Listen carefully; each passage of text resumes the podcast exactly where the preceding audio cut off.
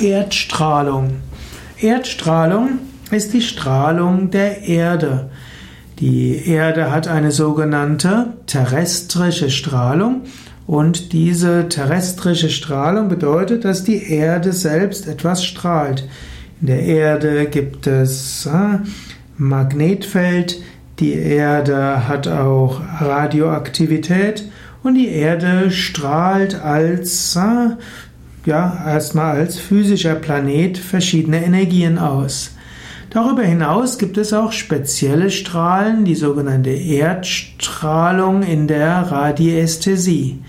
Und diese Erdstrahlung sind bestimmte Energieausstrahlungen, die auf den Menschen auswirken kann.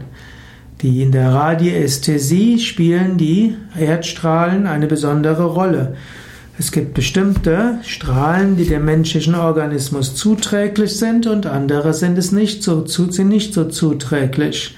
Mit der Radiästhesie, zum Beispiel mit Wünschelruten und Pendeln, kann man diese Strahlen erspüren und sichtbar machen und dann kann man schauen, ob man vielleicht ein Bett dorthin postiert, wo eben keine negative Erdstrahlen sind. Erdstrahlung, also ein gewisses Energiefeld der Erde und es gilt, ne, sich so zu verhalten, dass man positiv vom Erdfeld, vom Strahlungsfeld der Erde beeinflusst wird. Manche Menschen sind sensibler für Erdstrahlen, andere sind es weniger. Manchmal sagt man auch, dass da, wo Katzen sich gerne hinlegen zum Ruhen, dort ist eine Strahlung, die für die Katzen gut ist, aber für die Menschen eben weniger gut sind. Erdstrahlung und Krankheiten. Wenn du bestimmte eine bestimmte Erkrankung hast, die immer dann stärker wird, wenn du zu Hause bist und weniger stark wird, wenn du woanders bist, dann hast du vielleicht eine Erdstrahlung in, unter deinem Bett, die nicht so gut ist.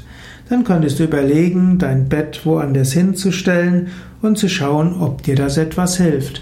Erdstrahlung kann nämlich sehr, in einem sehr kleinen Bereich sein und es rentiert sich, etwas zu probieren, dass die Erdstrahlung eben positiv auf einen wirkt und nicht negativ.